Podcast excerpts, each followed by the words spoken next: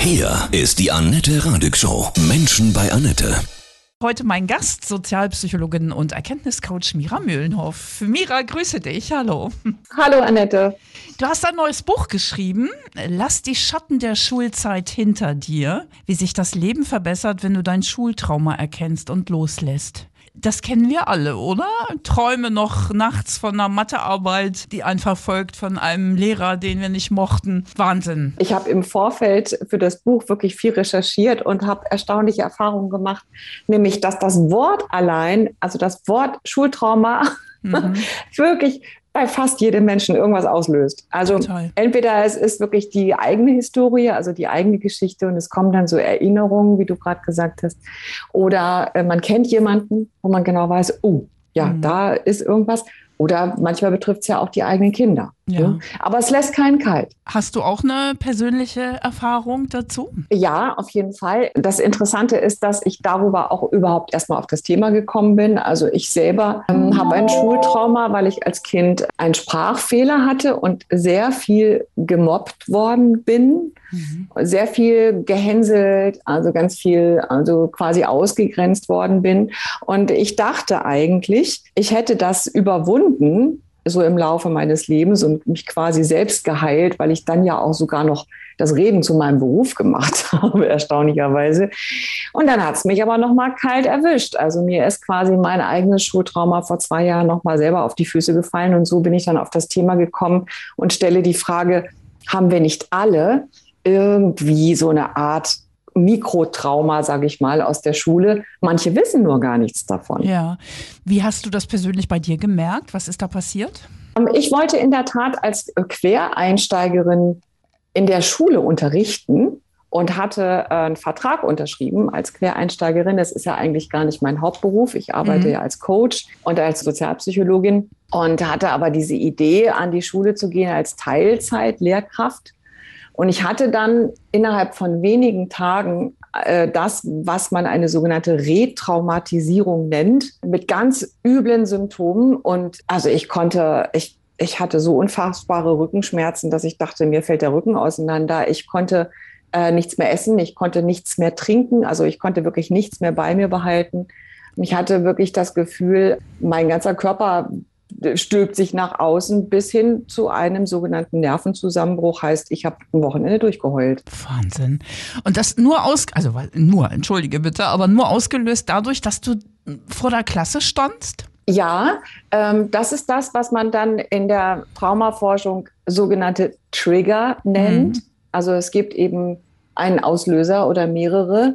Die werden wiederum über die Sinne aufgenommen. Und ich war selber seit 30 Jahren nicht mehr in der Schule, weil ich keine eigenen Kinder habe. Und ich stand auf einmal in dieser Schulklasse und die Schulglocke klingt noch genauso, der Kreideschwamm müffelt noch genauso wie damals dieses an der Tafel stehen und an der Tafel schreiben, ja. vor der Klasse zu stehen, das habe ich ja seit meiner Schulzeit gar nicht mehr erlebt. Und ich hatte keine Ahnung, dass das solche starken Reaktionen in mir auslöst. Mhm. Geruch, die Sinne, ne? Was, was die sich abspeichern ja. an Erinnerungen. Ne? Nun ist ja aber auch dieses Schulsystem, das muss man ja auch mal krass sagen, das ist ja wirklich noch preußisch irgendwie. Da hat sich ja jetzt nicht so viel verändert. Du forderst doch da bestimmt auch ein Umdenken ein Umbruch? Auf jeden Fall. Also ich habe das Buch ja aus verschiedenen Perspektiven geschrieben.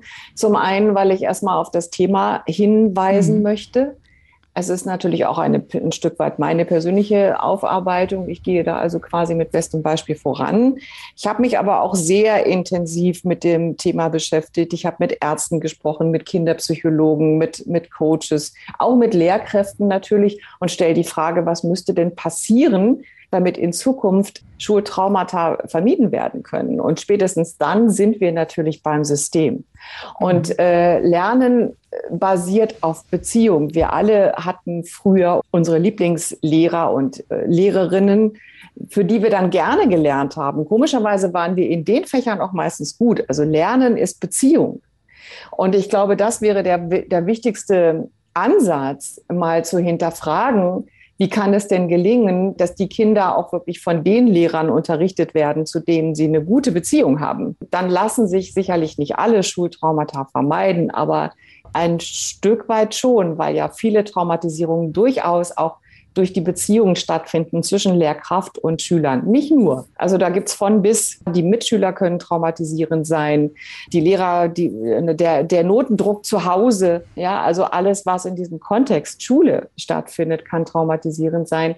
Aber Klassengrößen von bis zu 30 Kindern ja. sind sicherlich nicht förderlich mal zu hinterfragen, auf welche Schule schicke ich mein Kind, mehr alternative Schulformen zuzulassen und auch zu fördern, und für, die, für jedes Kind die passende Lehrkräfte und auch die passende Schulform zu finden, das ist das, was ich quasi, das ist mein Plädoyer quasi gegen Schultraumata. Ja, ich kann mich auch erinnern, ne? da wurden ja so Versagensängste gefördert, da Minderwertigkeitskomplexe, bis man das alles wieder dann ja durch hat später im Leben, da vergeht schon eine Menge Zeit. Also ich finde das schon krass. Ja, ich bin in der Tat ähm, auch in meiner Profession als Coach Mhm. sehr häufig auf dieses Thema gestoßen. Das heißt, also ganz viele Themen, die wir im Coaching behandeln, also von äh, Karriereknicks, sage ich mal, bis zu Präsentationsangst, Lampenfieber, äh, wie du sagst, Minderwertigkeitsgefühle etc. Die wenigsten wissen, was wirklich die Ursache ist. Also mhm. die, und stellen gar nicht die Frage, wo kommt das eigentlich her? Aber früher oder später landet man dann, also im Coaching sehr häufig in der Schulzeit,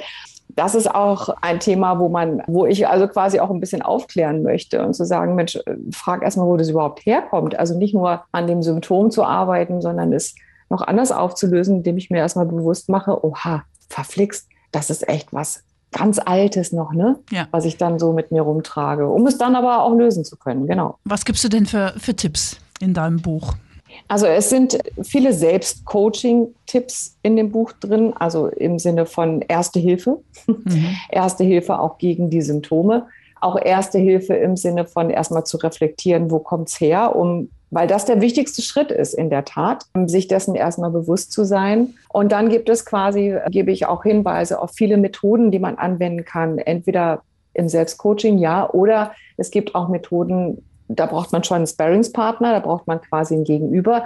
Das muss aber gar nicht immer, der, immer nur ein Coach sein, ein Arzt oder ein Therapeut, sondern das kann auch eine gute Freundin sein, mit der man einfach diese Themen mal durcharbeitet nochmal, um sie dann lösen zu können. Und dementsprechend ist es schon auch ein, ein Mutmachbuch, sich diesen alten, mulmigen Gefühlen mal zu stellen, damit man sie wirklich los wird. Und wir brauchen unbedingt auch neue Schulen. Ja, auf jeden mhm. Fall. Also das, was du vorhin gesagt hast, also das alte preußische, es ist schon erschreckend, wie, mhm. wie sehr sich die Welt gewandelt hat. Aber was sich nicht gewandelt hat, ist die Schule. Ja. Das ist schon verrückt. Und auch in, ich habe mit sehr vielen Betroffenen gesprochen für das Buch, die überhaupt erstmal die Bandbreite von Schultrauma auch klar machen. Also erstmal aufzeigen, was für unterschiedliche Schultrauma so bleiben können aus dieser Zeit. Da war auch ein Interviewpartner dabei, der hat gesagt, also ich meine, selbst die Hausmeister sind jetzt Facility Manager, ne? Aber die, in der Schule hat sich gar nichts geändert. Ja, es fängt ja auch schon bei der Ausbildung an der Lehrer, dass sie wenig auch pädagogisches lernen, dass man auch anderen Unterricht machen könnte. Ja, sie lernen ja. auch gar nicht Beziehung. Das mhm. war für mich auch erschreckend, weil ich hatte dann ja auch Kontakt zu dem sogenannten pädagogischen Seminar. Das ist dann bei Quereinsteigern so, die, Schu die in die mhm. Schule gehen. Die müssen dann anderthalb Jahre noch so ein Programm durchlaufen und werden dann quasi nochmal mit den Referendaren zusammen unterrichtet also da habe ich wirklich gesessen und habe gedacht, alter Verwalter, das kann jetzt echt nicht wahr sein. Von dem, was ich seit zehn Jahren mache als Coach, auch mit Gruppen zu arbeiten übrigens, davon haben die hier noch gar nichts gehört. Da hatte ich wirklich das Gefühl, ich bin, also ich bin, ich habe eine Zeitreise gemacht und bin irgendwie 50 Jahre in die Vergangenheit gerutscht und dachte, das kann doch nicht wahr sein, dass das, was sich in diesem Bereich so entwickelt hat, mit Methoden und, und Coaching-Ansätze und so weiter, das in diesem pädagogischen Kontext noch gar nicht angekommen. Das finde ich erstaunlich. Also da gibt es wirklich einen ganz großen Nachholbedarf aus meiner Sicht. Kannst du noch einmal sagen, woran kann ich das erkennen, dass ich ein Schultrauma habe? Ja, also als Erwachsener und auch ja aktuell bei unseren Kindern? Bei den Erwachsenen ist es, es ist ein bisschen schwieriger, weil man erstmal wirklich ein bisschen hingucken muss. Letztlich erkennt man es immer an, ich nenne sie so gern mulmige Gefühle, hm. die man nicht wirklich zuordnen kann. Es gibt Eltern, die können nicht, nicht in die Schule gehen zum Elternabend ihrer Kinder. Es gibt Menschen, erstaunlicherweise, die können nicht wählen gehen, weil sich die Wahllokale meistens in Schulen befinden. Stimmt, sie ja. wissen aber gar nicht, warum sie keine Schule betreten können. Das ist ja, ja krass. Und ein komisches mhm. Gefühl mhm. haben, mhm. wenn sie da in eine Schule gehen müssen. Mhm. Also dann immer, wenn man als Erwachsener mulmige Gefühle hat, die man nicht wirklich zuordnen kann, das könnte eine Spur sein.